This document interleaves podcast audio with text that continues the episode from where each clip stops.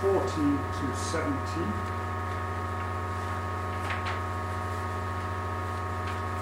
The blind and the crippled came to see him in the temple, and he healed them.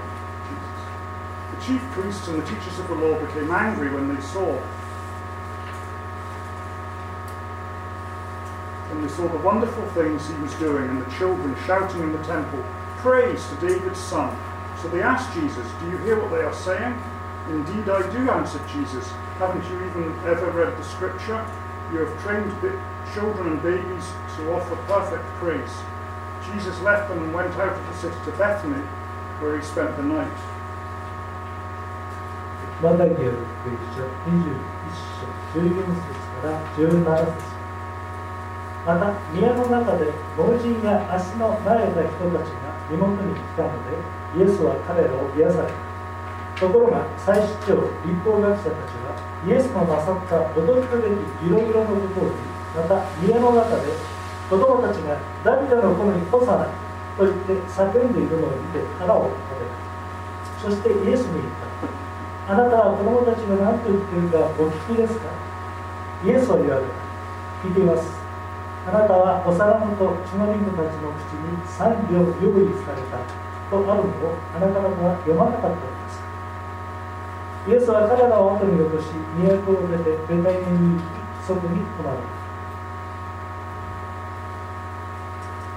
Okay, I'm going to hand over to Jim now as he gives the message for today's uh, service. Uh, there are other English and Japanese scripts available, so I'll make them available as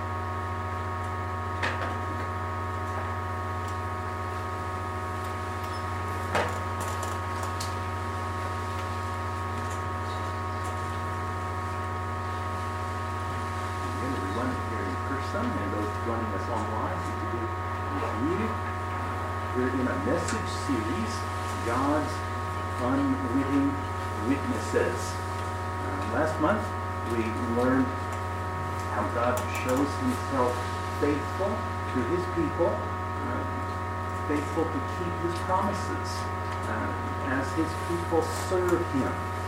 For example, by bringing two donkeys to Jesus. He would ride them in his coronation parade in- into Jerusalem as the king that God had sent to save his people. And today's story comes almost right after that one. Naturally, Jesus first goes to his palace, uh, God's home, his home, the temple. This uh, something fitting there. Um, something happens when Jesus is at the, the temple um, that can teach us about praise. Praise. In, in this episode, we're, we're taught that we can find God's faithfulness in our worship. Another prophecy made long ago is fulfilled here in this episode in Jesus' story. And we learn that praise is in fact one way that God fulfills prophecy. Now, that may not be something we think about very much, uh, but I'm confident that when we look at it together carefully, we can find something valuable there. Let's do that in today's message. Now, let's walk together through this story step by step and see what we can discover. An account of Jesus entering Jerusalem on a donkey, the one we looked at last time, it's in all four Gospels. But this one we have today is only in Matthew. After Jesus uh, gets angry at the way that people are misusing religion and turning the temple into a place of business to get more money, etc., he turns over the tables of people doing business there. Uh, and then we start the section that Chris and Hassan read for us just now. Verse 14. Blind people and those who were disabled came to Jesus at the temple. There he healed them. Now, these uh, special needs individuals uh, could not come to Jesus unless some unless someone helped them come. So there's something important happening here. Uh, there is uh, faith community in action. That's happening here in this part of the story. And when that's the case, There's a, a community of people who are following God in faith and actively working together and living their life of faith. Good things grow out of that. We can see an example of that here in the story today. We see a lot of examples of that here in our community of faith too. Um, reasons to praise God grow out of that. In this case, uh, praising God for people who can now see and walk.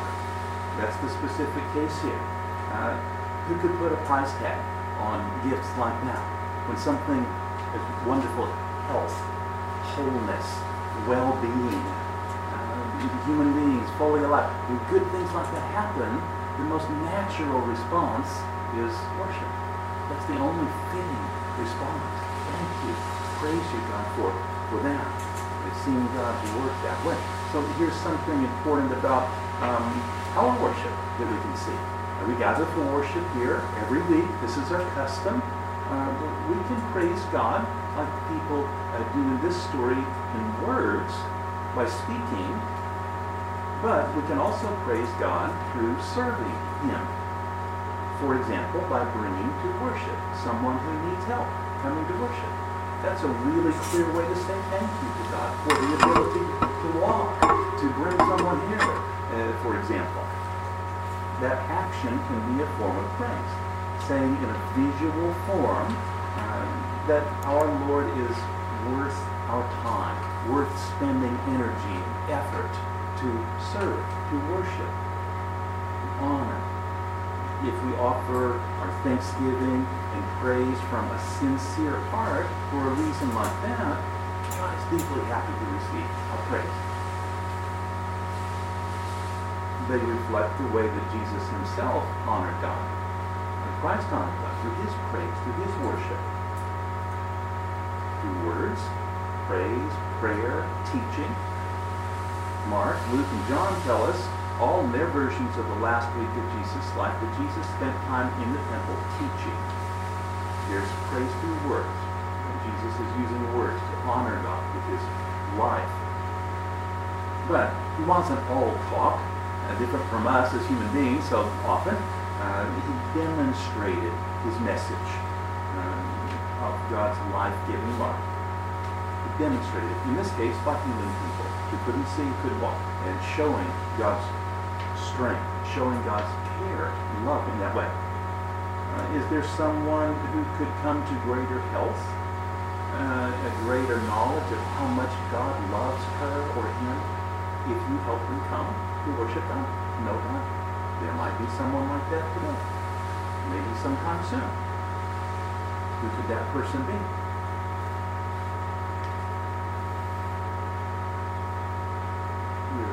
short on time. I think I'm going to skip over a couple of paragraphs. I think you go down a couple of paragraphs, and if you'd like to read more, please do on paper or on our, our church's website. You can catch up there. Uh, let's continue in verse 15.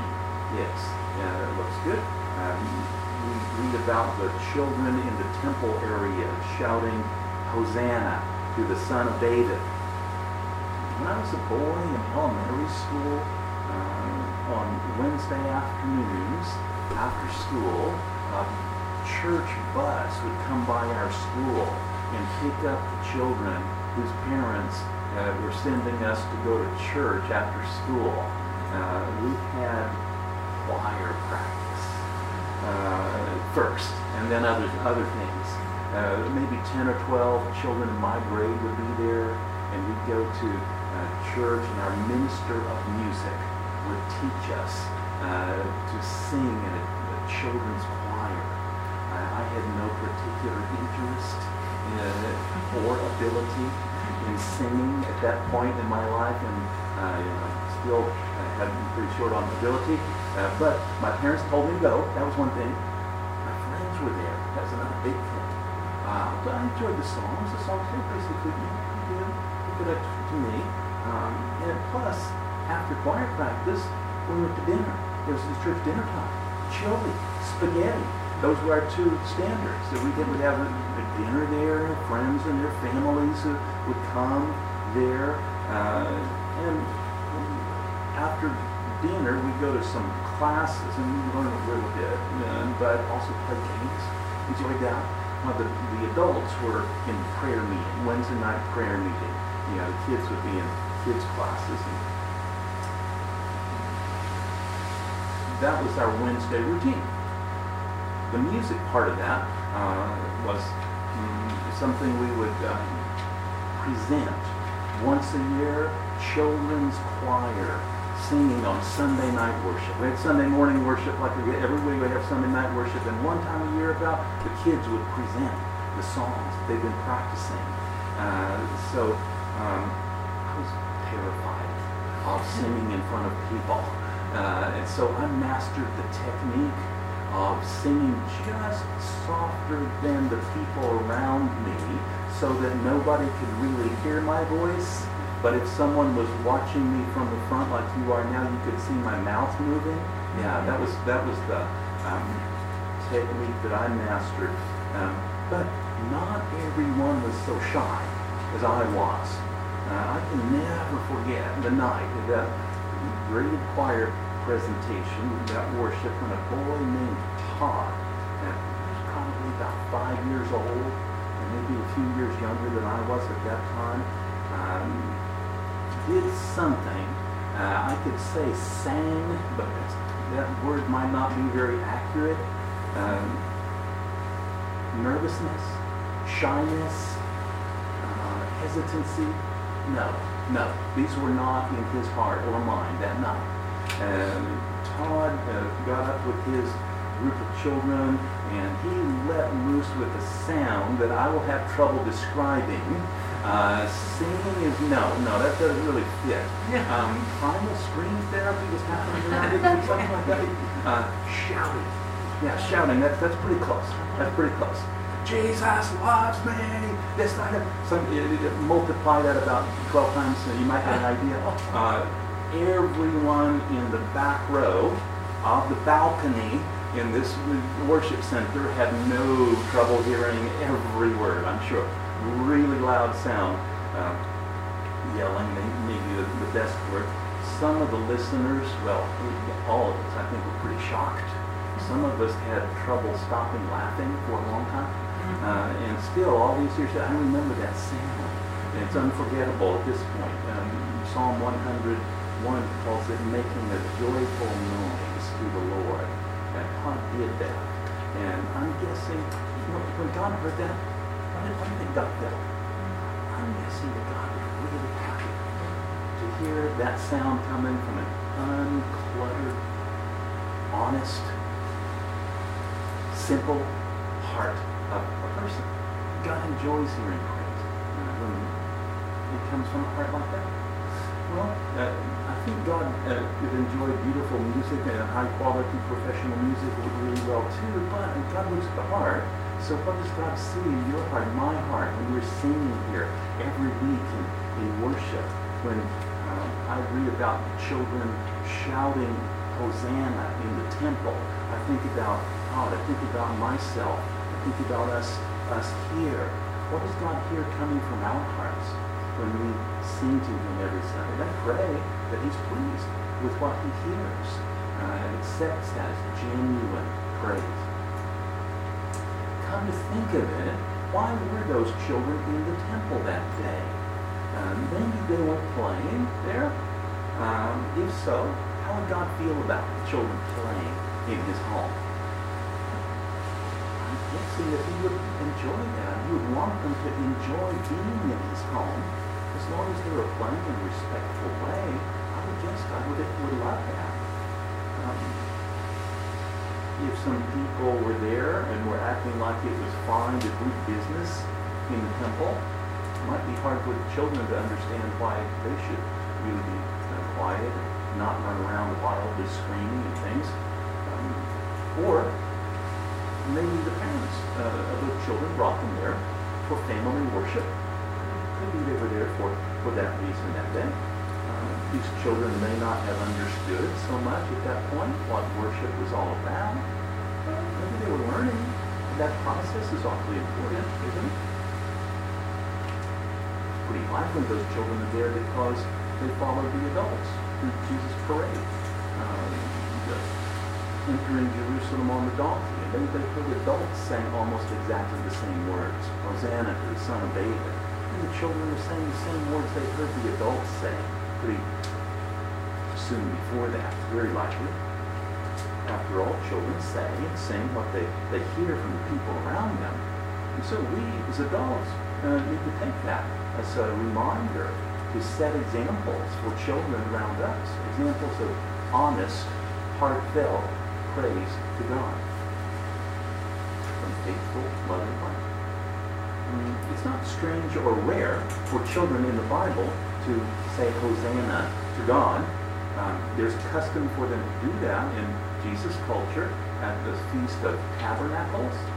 Um, holding a bundle of branches and, and lifting those to God in praise. That, that would be uh, no, uh, known and normal for people in, in that. But, but this, this is a different holiday. It's not the Feast of Tabernacles. It's the Passover feast. And these children are not just saying Hosanna to God, they're saying to the Son of David, how Jesus is there. That's not normal at this time. Um, it's what gets the religious leaders upset when they see that. We're going to see in a few minutes how the, the words of the children in the temple fulfill Old Testament prophecy. And that has great meaning, Matthew reminds us, but let's not forget one thing. Uh, the children no doubt have learned these words that they're using, learned them from the adults who are there. So um, the praise of adults is necessary for God to fulfill his prophecy, for God to keep his promise. God is using this whole process. The words he said before, the children who were there to shout those words, the adults who modeled them, hold children's words, all of that is something that God is leading. God is controlling. God can use to show his faithfulness and his power over our lives and even the events that are there. God is using that whole process of community worship to show his goodness and to show his, his power. Your worship here from Sunday to Sunday, week to week, it really matters. It matters. It's not something you see with your eyes, count with numbers, you don't get points for it. It's not that type of thing. But it shapes you. And does a lot to form the people around you as well. On the inside, it forms who you are. It forms uh, the power that you rely on to live your life every day. A lot of that starts here every week. When you give sincere, heartfelt praise to God, it sets a direction of growth for your life and it determines the power you rely on for that, that growth. And it cannot help but have an impact on you, but also on the people around you in this community of faith and in our larger community. God will bless that. In God's time, God's way, but God will find a way to bless your worship when it comes from an honest, open heart. He will use each one's faith to encourage and support the life of other people who are following on that journey of faith, following Christ together, week by week, by month, year by year, here Open Door Chapel, in this faith community. Now, let's look a little closer at, those words. Hosanna to the Son of David. At first, Son of David, uh, faithful Jewish people know the promise that God has made to King David. And in 2 Samuel chapter 7, God says, Your royal house and your kingdom will last forever in my sight. Your throne will last forever. Jewish believers believe that God will send a Savior to set them free. They understand that means particularly political, military, economic freedom uh, from the Romans who control them. Here in this situation, if Roman soldiers hear children saying, Hosanna to the Son of David, and understand what it means, there could be trouble. They think someone who's uh, going to try to overthrow them is there. They're not going to be happy about that. And the religious leaders know uh, this could be trouble. We need to keep this down. Uh, that's what they think. They're very sensitive about this kind of thing. Son of David. Uh, well, how about Hosanna? Hosanna. In, uh, if that means what? Save us. Well, who do you ask to save you? You ask someone that you believe can save you. And so, uh, in effect, the nuance is like praise. Like, you're wonderful, you're great. And has the, that meaning, Hosanna, also. So, uh, there's a spiritual question for us there. Um, to whom do you turn when you're in trouble? Who do you count on for safety? Self only? People around you? God? Those are really different answers to that basic question. Here's a strange story. Maybe you've heard it before. Uh, a Buddhist, a Muslim, a Christian, uh, all stand on a, a, building 100 floors tall, and they uh, all jump off the building to prove whose faith can save them. Um, the Buddhist jumps first. As he's falling, says, Buddha, Buddha, Buddha, Buddha, Buddha. And sure enough, about halfway down, he magically starts slowing down and gently lands uh, on the sidewalk. Thank you, Buddha. And he says in tears. The Muslim, next. Uh, he jumps uh, off the building, starts chanting Allah, Allah, Allah, Allah, and speeds down to the pavement, splatters all over the pavement. His family is there, and they are so happy because he's given his life, and now he's in paradise they're shedding tears of joy. The Christian's last, and the Christian, uh, before jumping, uh, opens the Bible, reads a few verses, it's hard and in good shape, and jumps off and says, Jesus, Jesus, Jesus, Jesus, Buddha, Buddha, Buddha. Okay, now I told you that's a strange story, right? Uh, why, why is it strange? Well, for, obviously, uh, that's exactly what Jesus refused to do when the devil asked him to jump off the building so that he could prove that God would save him. So that's strange in that way. Um, other other ways uh, also, uh, it's strange for a follower of Christ to do something that Christ himself directly refused uh, to do. Uh, but there's a point in that story. There's something you could get from that, right? When you're in real trouble, what do you really turn to? Whatever it is, that's what you really believe. Uh, no matter what you say you believe, uh, when it really counts and, and you turn to that thing, that's what you believe. That's where your real faith is. When we sing Hosanna to God, or praise God, or I worship you, Almighty God, there is none like you. We say those words, um, that's what we really believe, that's our real faith. God sees our heart. He knows what's there.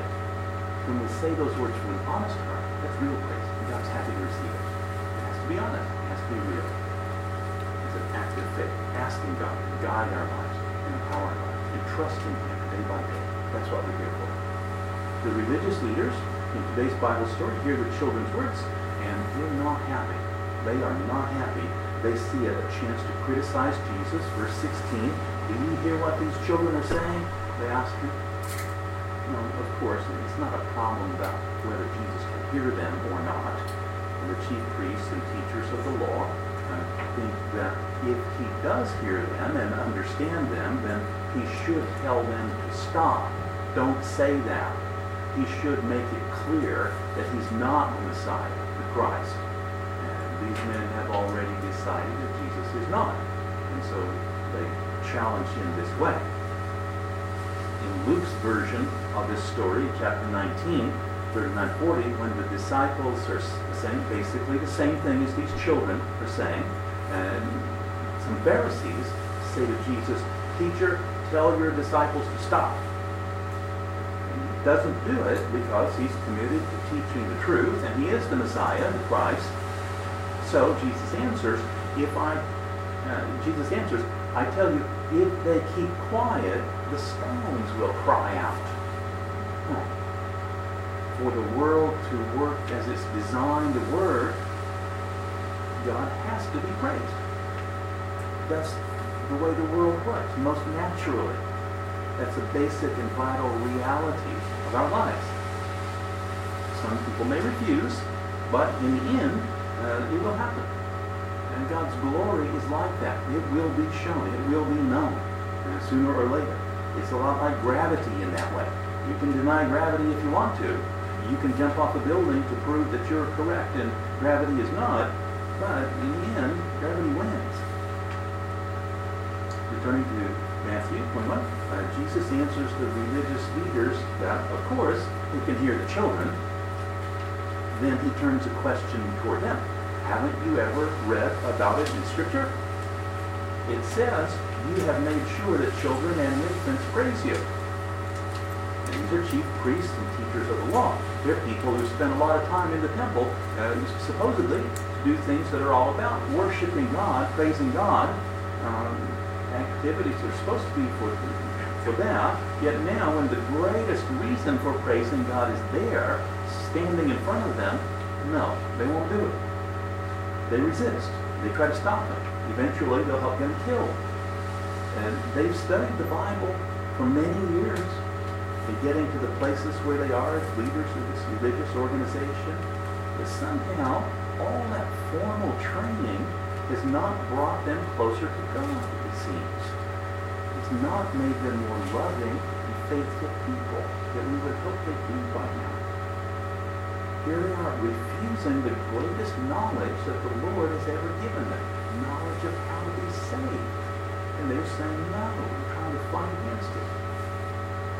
But Some of us that work in the field of education now. I think often everyone who's here has been through the educational system, the process in one country or another. And this story raises some big questions for us. And the big question is not only training do you have? How many years have you been in school? Um, but a lot bigger than that, what kind of impact has your education had on your whole life as a human being? What kind of person has it led you to become?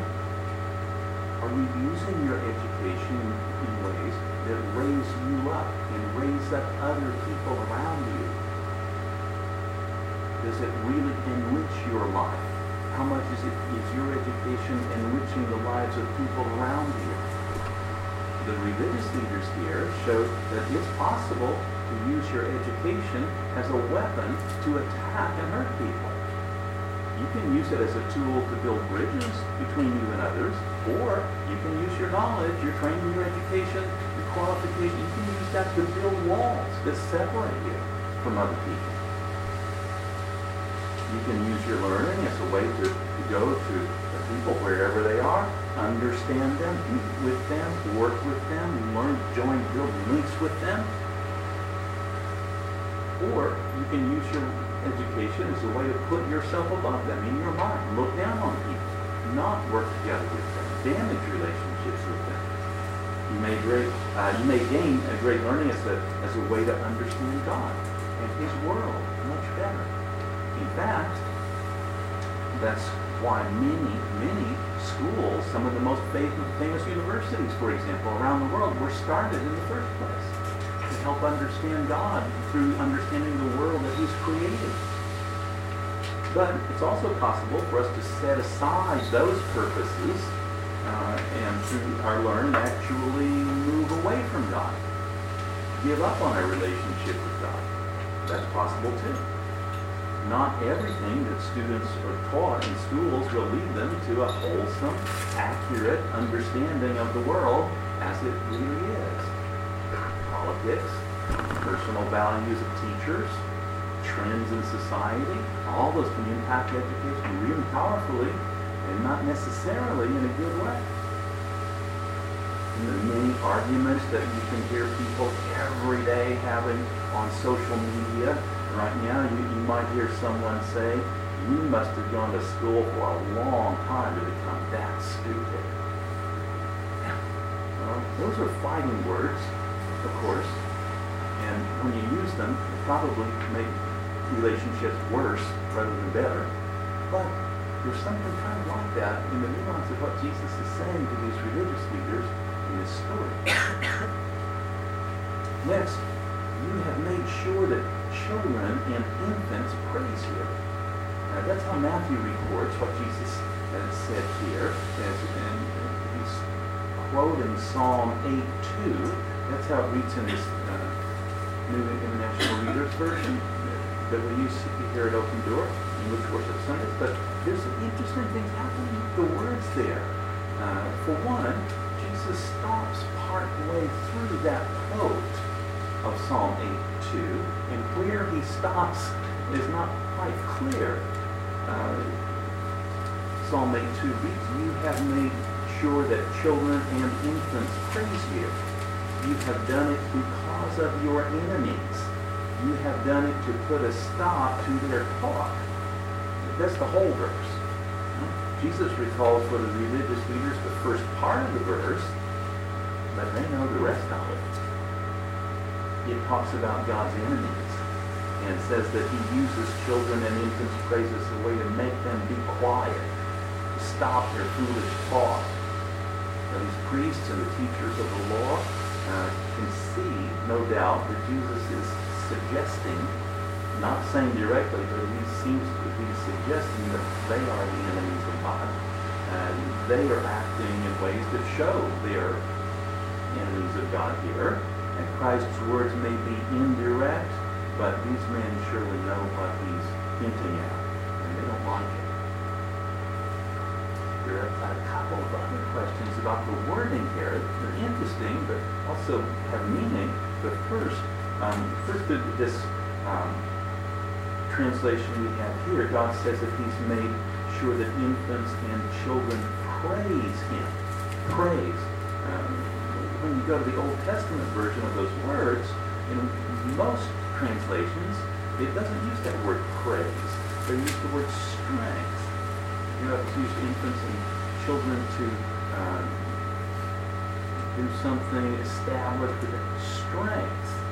Uh, the Shinkaiyaku that we use here at Olympia has chikara, and um, some versions use stronghold, bulwark.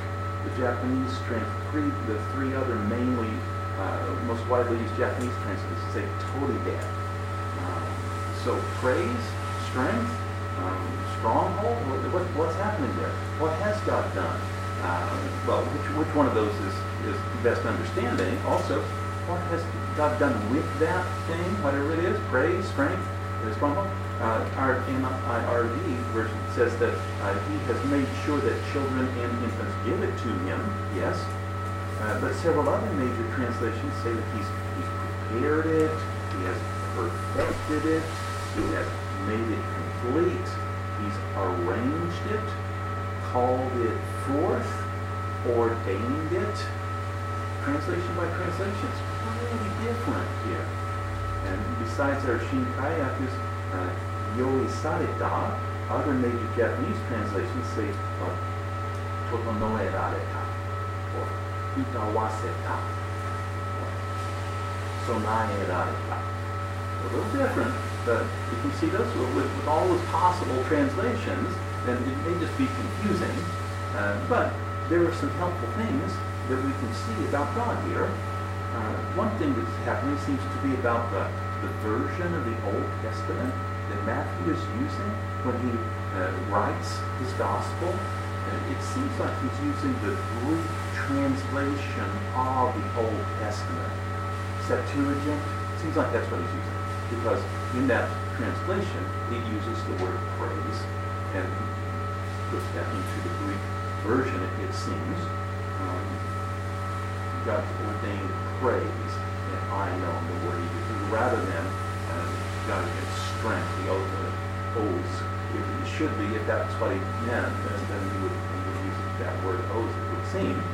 Um, of course, Jesus was not speaking Greek when he made this uh, the conversation. Probably speaking Aramaic, like normal people in, in Palestine would. Uh, possibly Hebrew, not Greek, most likely. Uh, so it's, it's really hard for us to know 100% for, uh, for sure exactly what Jesus said at one particular point in this conversation. But if God brings about strength through children and infants, I'm not sure what that means. Uh, and it doesn't seem quite to fit the situation so clearly. Um, it seems a lot more likely that Jesus says God brings praise through children and infants. because that's what they're doing here. The children are shouting, Hosanna to the Son of David. It sounds a lot like praise. Uh, in that case, Jesus' quotation of Psalm 82 stops before the word strength, and he puts praise in there. Um, that seems to fit most naturally. Uh, that understanding clearly fits in with the teachings of the Bible as a whole, and also it shows us at least two things about praise. Praise. First, our praise begins with God. God prepares praise. Our praise doesn't start with us. It starts with God. He leads us to worship. He leads us to see the parts of our lives where He's been active in supporting us and guiding us and keeping us. And we find in that the reasons we have to say thank you. You are wonderful. We praise you. We worship in response to God's leading. And when we do it well, He's pleased with our worship because He has led it. He's enabled it. He's blessed it. We participate in worship with God. Also, well, that's more on the God side of the process. On the human side of the, the process, worship, praise needs to be prepared. It needs to be perfected. As an example, um, Open Door, we see our praise team doing that every week, well before 10.30 and worship time begins, well before Sunday that comes, they're preparing worship, they're preparing praise. We need to give praise our careful attention if we're going to offer it properly to God and make it the best gift that we can give our Lord. If we were adults, we would teach our children to praise God, uh, both through words and examples. Since our time's moved on, we're going to jump in. If you'd like to read more, uh, then you can from our, our papers we have here or the website. Let's go to a section where uh, we have the children shouting in the temple, Hosanna to the Son of David. Uh, in today's story, probably um, um, these children who shout Hosanna to the Son of David have no thought that God is using them to fulfill Old Testament prophecy. But that's exactly what happens. And the, the adults who modeled praise for the children uh, probably don't have an idea. They're helping God to fulfill Old Testament prophecy. Probably that's not there in their mind, but that's exactly what happens. God chooses to use that for that special, holy purpose. And does what he said he would do in Psalm 8 so long ago. God demonstrates his own faithfulness to his own word and to his people in this way. Now, one great reason to worship God is his uh, ability to work through uh, even humble people like children, uh, weak human beings, to bring about praise. That's one way God often works, enabling even small children or, or people with not so great singing voices or whatever weakness or limitation that we might, might have. It's okay. God can use that to bring praise. Um, it may seem unlikely to us, but God can manage to do that we can discover God's faithfulness more and more as we stay in the habit of praising Him in His house each Sunday for worship. Even more, uh, we can learn with His help to orient our lives so that we live each day to His glory. But let's pray today. God, uh, we know that we want to receive praise from sincere, pure, uncluttered hearts. So help us to learn from those children in the temple that day, in the Bible story. Say with them, Hosanna to the Son of David. Free us too when we have the kind of self-interested, closed-minded, long-headed spirits that the religious leaders in today's story have. Make us as genuine and honest and pure as children uh, before you as we give you our praise here in this church and everywhere we go. Through our worship, help us to learn how faithful you are keep your promises and are fully in control of our lives in all things you really are. With that knowledge, help us to walk in peace through each day ahead. This is our prayer, dear Lord. In Jesus' name, amen.